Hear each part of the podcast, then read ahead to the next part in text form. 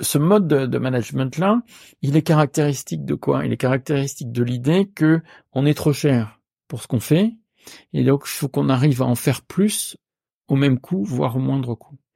Et vous entendez qu'à aucun moment on se dit mais si on faisait autre chose, et si on améliorait la qualité de nos productions? Vous écoutez le 66e épisode de PLAF, le podcast dont l'objectif est de faire entendre et de combattre les discriminations dans l'emploi subies par les femmes dès l'approche de la cinquantaine. PLAF, c'est l'acronyme de Place aux femmes fortes. Je m'appelle Claire Fleury, je suis retraitée, passionnée par les mutations du monde du travail, mobilisée contre les inégalités femmes-hommes en campagne pour contribuer à déconstruire les stéréotypes agistes et sexistes. Depuis que j'ai commencé ce podcast, ce sont les écrits de Bruno Pallier qui m'inspirent pour tout ce qui concerne le contexte économique et social de mon sujet. Bruno Pallier est docteur en sciences politiques et directeur de recherche du CNRS à Sciences Po. C'est grâce à Laetitia Vito que j'ai la chance de le rencontrer aujourd'hui. Merci Laetitia. En 2023, Bruno Pallier a dirigé un projet de médiation scientifique dans le cadre du LIEP, le laboratoire interdisciplinaire d'évaluation des politiques publiques de Sciences Po. Ce grand projet collectif regroupe les contributions d'une soixantaine de chercheurs qui s'interrogent sur les réalités du travail en France. Ils en analysent toutes les facettes et les évolutions. Bon, ici j'ai prévu deux épisodes et ça sera loin de rendre compte de l'ensemble des thèmes évoqués dans l'ouvrage de 600 pages publié aux éditions Sciences Po sous le titre Que sait-on du travail? Dans l'épisode d'aujourd'hui, Bruno Pallier explique comment l'obsession de réduire le coût du travail par tous les moyens a été l'alpha et l'oméga aussi bien des politiques des gouvernements successifs que des stratégies des entreprises. Bonjour et un grand merci pour votre accueil dans ces beaux locaux de Sciences Po Paris. Alors si vous voulez bien, on va commencer par ce que vous avez appelé la stratégie du low cost. Ah, qu'est-ce que vous entendez par là? C'est d'abord une, dénomination qui se veut euh, paradoxale, voire provocante, puisque euh, on, reproche à la France d'avoir énormément de dépenses publiques, beaucoup de dépenses sociales, et pour autant, si on analyse la stratégie économique qui est mise en place aussi bien par les gouvernements, quelque couleur qu'elle soit, et par les entreprises, on est dans une stratégie du low cost, c'est-à-dire de chercher à produire au moindre coût puisque c'est ça que ça veut dire le low cost, hein, c'est le, coût le plus bas possible. Et en fait, euh, pour aller au-delà de, du paradoxe ou de la provocation, ce qu'on peut noter, c'est que à partir des années 1980, dans, le XXe siècle, euh, l'analyse qui devient dominante des causes du chômage, mais aussi des causes du fait qu'on n'arrive pas à exporter, c'est parce qu'on est trop cher. Euh, et donc euh, cette idée qu'en France on est très cher. Et, pourquoi on est trop cher, notamment parce qu'il y a beaucoup de dépenses sociales qui sont financées par des cotisations sociales. Et donc euh, parce qu'il y a un coût du travail qui est trop élevé. Et petit à petit, cette idée de coût du travail qui est, euh, trop élevé va devenir une obsession. En fait, on, ne va plus penser que euh, nos problèmes, mais aussi les solutions, qu'à partir de cette idée que le, travail euh, présente un coût pour les entreprises, présente un coût pour la France. Et ce que j'essaie de dire, c'est que du coup, le travail est conçu comme un coût et pas autre chose. Euh, moi, quand j'ai fait de l'économie, on m'expliquait que c'était un facteur de production. Bah, on parle plus trop de ça. Euh, il y a d'autres pays où euh, le travail et les travailleurs, c'est le trésor de l'entreprise. C'est ce sur, quoi on investit. Bah, en France, non, c'est un coût. Donc cette idée que le travail coûte trop cher et qu'il faut tout mettre en œuvre pour en réduire le coût va se traduire autant dans les politiques publiques que dans les entreprises. Alors on va commencer par les politiques publiques. Est-ce que vous pouvez nous rappeler comment cette vision euh, les a inspirés en matière de protection sociale? À partir de la fin des années 80, euh, Martine Aubry était ministre du Travail et dit si on n'embauche pas les jeunes ou si on n'embauche pas les euh, salariés vieillissants, ce qui nous intéresse, c'est parce qu'ils sont trop chers. Trop cher par rapport à quoi? Par rapport à leur productivité. Les jeunes, ils n'ont pas encore les compétences, et les vieux, ils sont en, fin de carrière. On est de plus en plus euh, payés au, niveau des, euh, à fur et à mesure qu'on avance dans la carrière, et donc ils deviennent très chers alors qu'ils sont plus aussi efficaces qu'avant pense-t-elle, et elle n'est pas la seule. Hein, euh, et, ça, ça vient, euh, on pourrait revenir dessus, mais ça vient aussi parce que les entreprises n'ont pas investi dans les salariés euh, qui prennent de l'âge, et ils ont laissé faire au lieu d'améliorer la formation, les conditions de travail, penser à, à de nouveaux postes, mais ça, vous en parlez régulièrement. Alors, Qu'est-ce que propose Martine Aubry? Eh ben, De baisser les cotisations sociales, c'est-à-dire baisser le coût du travail pour les entreprises, pour les jeunes, pour s'ils embauchent des jeunes et s'ils embauchent des, salariés euh, âgés.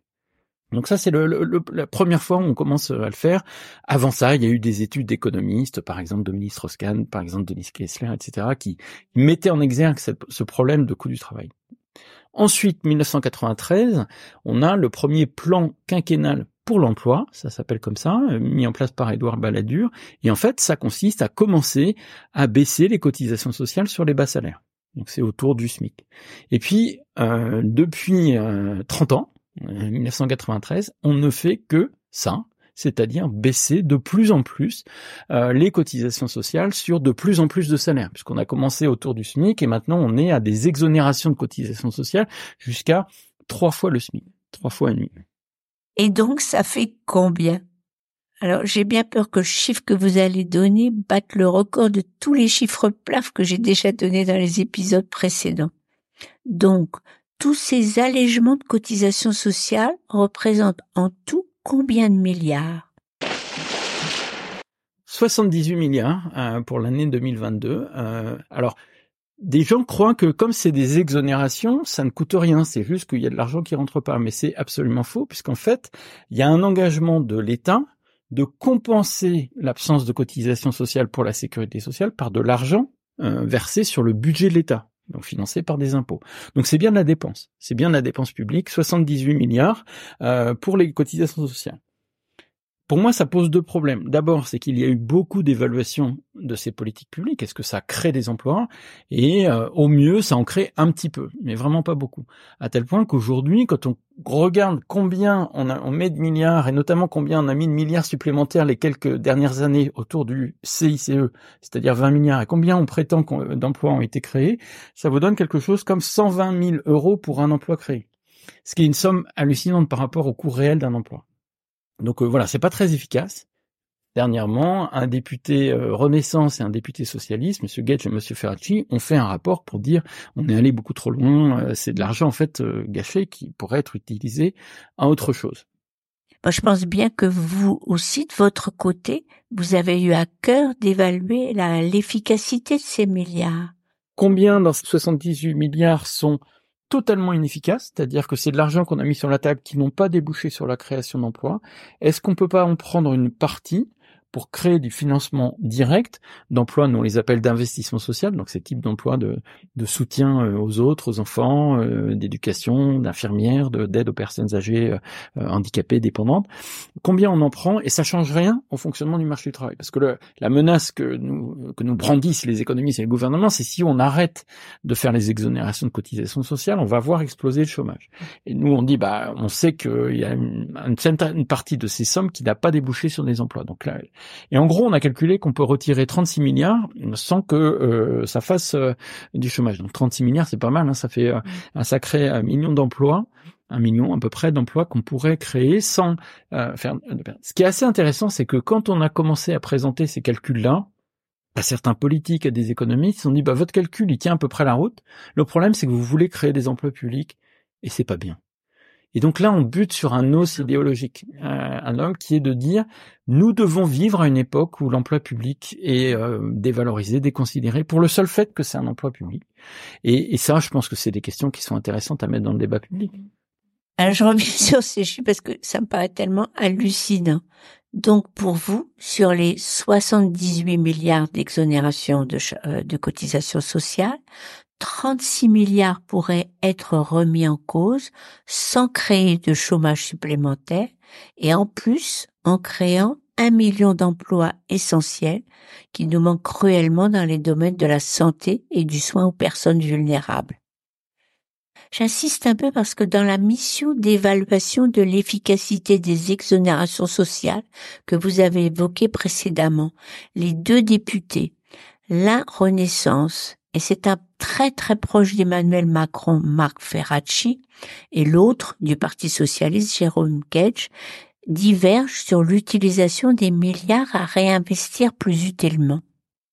Par contre, tous les deux sont parfaitement d'accord pour décider de la suppression immédiate de ce qu'ils appellent le bandeau familial. Je rentre pas trop dans les détails, mais ce bandeau coûte aujourd'hui au budget de l'État 1,5 milliard d'euros. 1,5 milliard d'euros à mobiliser sans conséquences sociales. Bon, je rappelle quand même que les prochaines réformes de l'assurance chômage qui visent à économiser 400 millions vont causer beaucoup de pauvreté et de détresse. Bon, excusez-moi, maintenant je ferme la parenthèse. Vous disiez que cette idée du coût excessif du travail était à l'origine de deux problèmes. Et quel était donc le second? Et en plus, deuxième problème à, mon sens, ça euh, valide euh, le discours, ça, répète le discours, on a un problème de chômage à cause du travail, à cause du coût du travail, et on ne regarde que ça euh, comme solution.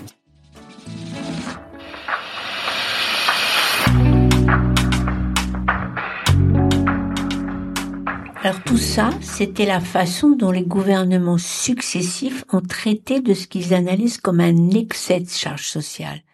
Que s'est-il passé? Que se passe-t-il encore au sein des entreprises? Je peux citer deux choses. Hein. Le, CNPF en 1900, c'était le, mouvement du patronat avant le Medef, euh, lance avec euh, euh, le père de Pierre Gattaz, Yvon Gattaz, qui était lui-même donc président du, du, CNPF, lance ce qu'il appelle en 1987 la bataille des charges. Donc euh, on parle plus de cotisation sociale, on parle de charge sociale, vous voyez, pour bien faire sentir combien le, travail est une plaie pour les entreprises, en fait. C'est un peu ça qui se dit. Hein. Et donc, euh, et la bataille des charges, bah, je vous l'ai dit, elle est entendue par Martine Aubry et encore plus par, par Édouard Balladur. mais à l'intérieur des entreprises, si on considère le travail euh, comme un coût, bah, qu'est-ce qu'on lui fait au travail? La première chose qu'on lui fait, c'est on le délocalise pour aller essayer de trouver moins cher ailleurs, faire faire moins cher ailleurs.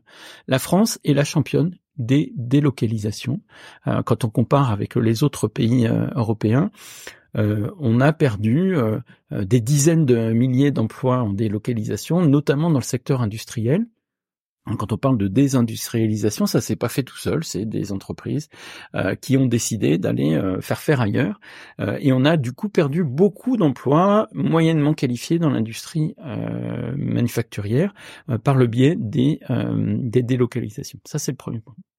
Deuxième chose, si vous voulez avoir un coût du travail moins cher, vous sous-traitez. Vous savez, c'est une grande tendance, euh, là encore, à partir des années 80-90, mais qui continue aujourd'hui, c'est de considérer qu'il y a certaines fonctions qui ne sont pas essentielles, qui ne sont pas au cœur de métier, comme on dit euh, parfois, et que au lieu de rémunérer des salariés de l'entreprise avec la même grille de salaire, les mêmes euh, congés supplémentaires, les mêmes avantages, genre les mutuelles, les mêmes colonies de vacances, enfin toutes ces choses-là, eh bien, on sort ces métiers-là de l'entreprise et on les fait sous-traiter, avec pour objectif d'obtenir le même service mais moins cher. Donc ça veut donc dire que quand vous travaillez pour une entreprise euh, en sous-traitance, bah, vous n'avez pas les colonies de vacances, vous n'avez pas les mêmes mutuelles, vous n'avez pas les mêmes avantages sociaux et vous avez sans doute de moindres salaires. Donc là, on, on organise euh, les bas salaires, on organise la précarisation, c'est les intérims aussi bien sûr, on organise ces choses-là par le biais de, de la sous-traitance. Là encore, nous sommes les champions de la sous-traitance. Euh, nous avons 25% des salariés français qui travaillent pour une entreprise euh, de sous-traitants, ce qui est beaucoup plus que la moyenne européenne qui tourne autour de 17-18 18%. Euh, dans le livre que vous avez dirigé, il y a une contribution de Corinne Perraudin et de Nadine Thévenot. Elles font état d'enquêtes qui indiquent que les salariés intérimaires ou travaillant en sous-traitance sont beaucoup plus exposés aux risques physiques et au travail pénible et aussi beaucoup plus souvent victimes d'accidents du travail. Donc vous avez évoqué les délocalisations, le recours à la sous-traitance. Il y a encore autre chose à signaler? Troisième élément, ben, on fait partir ce qui semble coûter le plus cher parmi les travailleurs. Et là, on retombe sur euh, l'antienne, les euh, salariés euh, vieillissants, âgés, seniors, ça dépend comment on les appelle, sont trop chers, donc on va chercher à les faire partir à tout prix. Et là, il y a un grand paradoxe, voire une grande contradiction du discours patronal, qui d'un côté soutient très explicitement le recul de l'âge de départ à la retraite, et quand on regarde les membres du même MEDEF à l'œuvre, ils essayent de faire partir le plus tôt possible leurs salariés âgés. Alors pendant longtemps, il y a eu les pré-retraites, Hein, euh, maintenant, c'est quasiment euh, fini. Euh, donc, il n'y a plus de dispositifs publics pour aider au financement du départ des salariés âgés. Mais euh, il y a euh, des instruments quand même. Euh, il y a les plans sociaux. On s'aperçoit que dans les plans sociaux, il y a entre 15, 30, 40 de, de, salariés de plus de 50 ans, de plus de 55 ans, et que par ailleurs, il y a les, les accords conventionnels, les, les, les départs de, donc, de gré à gré, et qui, eux, sont des propositions de dire, bah voilà, est-ce qu'on peut s'entendre, tu t'en vas maintenant, on te met une petite prime, et puis tu débarrasses le plancher. Voilà, c'est un, petit peu l'idée. J'ai créé en décembre un post sur LinkedIn sur ces licenciements et départs négociés qui, avant les réformes de la retraite et de l'assurance chômage, se multipliaient aux alentours de 59 ans. Et c'était des chiffres fournis dans une étude de l'UNEDIC que je remettrai en référence. Tout ce que vous venez de présenter, les délocalisations, le recours à la sous-traitance, la mise à l'écart des collaborateurs les plus âgés, ben, ont eu des effets dévastateurs à tout niveau de la société française. Est-ce que c'est fini ou est-ce qu'il vous reste encore une dernière chose à préciser? Dernier point, extrêmement important, c'est que bon, il reste quand même des gens dans l'entreprise. Ben, il en reste moins que ce qu'il y avait avant. Ben, ceux-là, on va leur dire, ben, en gros, vous faites la même chose qu'avant, mais euh, à moins nombreux. Donc, on a intensifié le travail. Donc euh, en fait, ce que ce qu'on sait, c'est qu'il y a différentes façons d'organiser le, travail euh, et euh, il y a différents types de, de, modes d'organisation du travail. ce qui a toujours été privilégié en France, ça va être un mode d'organisation où la décision part d'en haut et n'est pas forcément décidé avec les salariés concernés, ni même avec les managers de, euh, de proximité, si vous voulez. Donc, euh, on décide en haut, euh, voilà, on réorganise les choses et on définit aussi des objectifs. on définit des chiffres. Voilà, vous devez augmenter d'autant votre productivité, vous devez améliorer le process de tant de pourcents, enfin des choses comme ça. Et ça, ce qu'on montre dans le bouquin, c'est que souvent c'est décidé ailleurs que sur les lieux de production. Et cette distance, elle, elle crée un écart croissant entre ce qu'on appelle le travail prescrit et le travail réel. Et euh, bah, c'est une façon, donc cette verticalité, cette gestion par les chiffres, ça met la pression. Et bah voilà les objectifs. Si vous les atteignez à l'évaluation annuelle de l'année prochaine, vous aurez un bonus. Si vous les atteignez pas, euh, on en reste là. Si vous êtes en deçà, bah, on va se questionner de votre utilité au, sein de l'entreprise. Est-ce que c'est ça qu'on appelle le lean management? Et l'idée, c'était de, couper tous les coûts euh, inutiles, donc pas de stock, pas d'attente. Hein, euh, et, alors petit à petit, ben, en France, ça se traduit par de, la sous-traitance, ça se traduit par une relative autonomie, euh, parce qu'il y a beaucoup de verticalité en France, et ça se traduit par une gestion par le stress, en gros. Moi, j'ai entendu des DRH dire le stress, c'est bon pour la productivité. Donc, vous voyez le, type de, modèle qui est retenu là. Euh, ce, mode de, management là, il est caractéristique de quoi? Il est caractéristique de l'idée que on est trop cher pour ce qu'on fait, et donc il faut qu'on arrive à en faire plus au même coût, voire au moindre coût. Et vous entendez qu'à aucun moment on se dit mais si on faisait autre chose? Et si on améliorait la qualité de nos productions? Et si on faisait en sorte que, euh, au lieu de rester coincé sur un secteur de marché où en fait la concurrence mondiale est extrême, je vais citer un exemple, les Clio par exemple, enfin, vous voyez des voitures de moyenne gamme, pourquoi on cherche pas à être dans l'innovation ou être dans la montée en gamme? Puisqu'on est si cher, eh ben, mettons euh, la qualité du produit en face euh, du prix que l'on demande, on n'arrive pas à rentrer dans cette logique-là. Pas plus qu'on arrive à rentrer dans une logique de valorisation de la qualité. Et c'est le grand paradoxe français, c'est qu'on dépense énormément d'argent, mais on dépense en partie cet argent pour rester pauvre.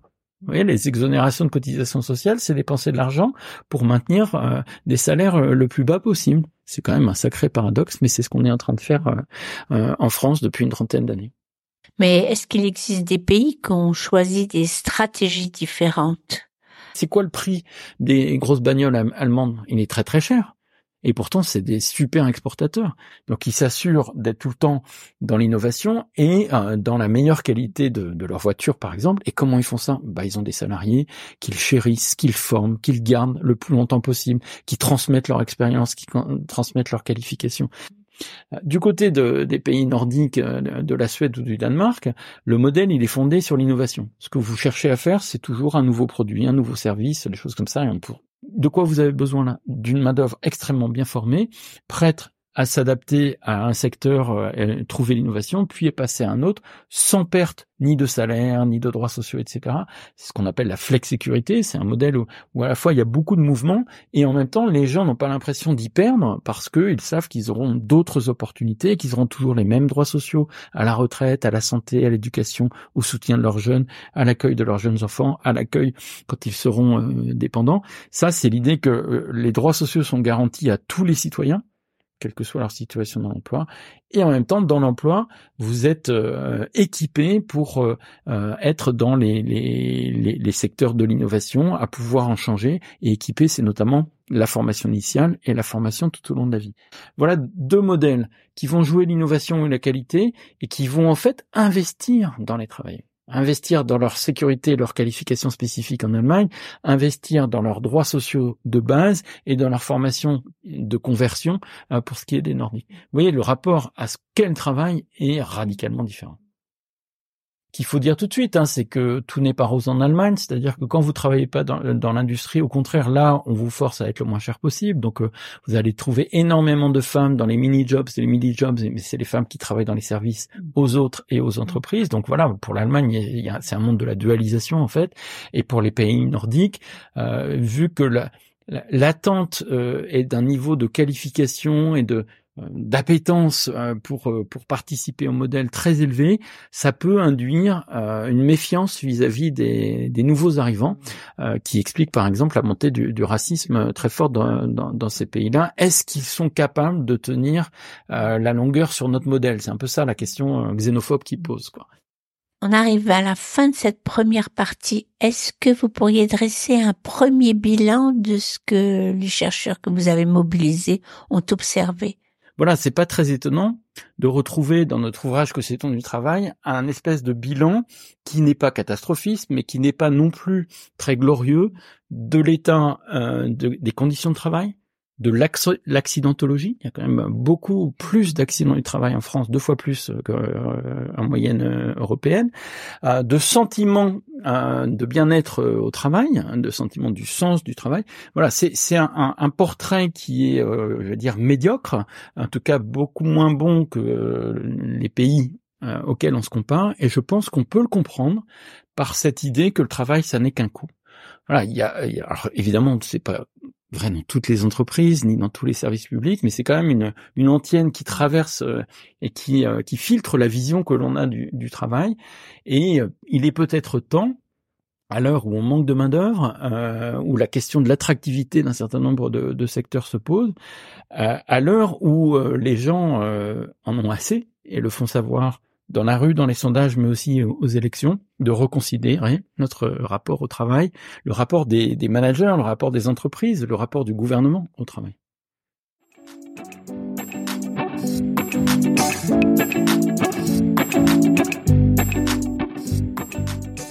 Ce serait donc urgent et nécessaire de sortir du cadre qui plombe notre activité économique et engendre beaucoup de souffrances sociales.